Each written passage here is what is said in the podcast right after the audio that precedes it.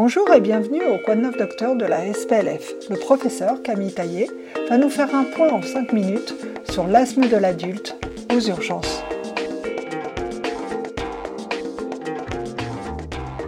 Bienvenue au Quoi de neuf docteur de la SPLF. Je suis Camille Taillé, pneumologue à l'hôpital Bichat et je vais vous préciser en 5 minutes les nouveautés sur l'asthme aux urgences. Le jeudi de la SPLF correspondant est disponible en téléchargement sur le site de la SPLF dans la rubrique Formation.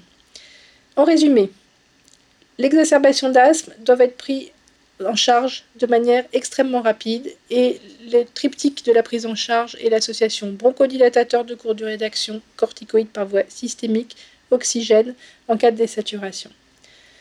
Le deuxième point, la reconnaissance des patients à risque est un élément très important pour prévenir les récidives. Troisième point, dans le plan d'action, L'augmentation de la dose de corticoïdes inhalés dans la zone orange du plan d'action doit correspondre en réalité à un quadruplement de la dose.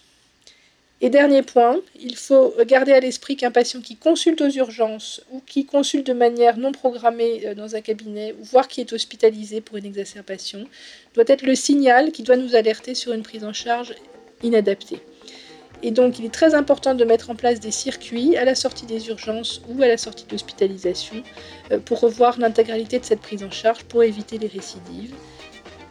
Le dernier point, c'est qu'on pourrait avoir dans quelques années un objectif d'avoir aucune mort par asthme en France.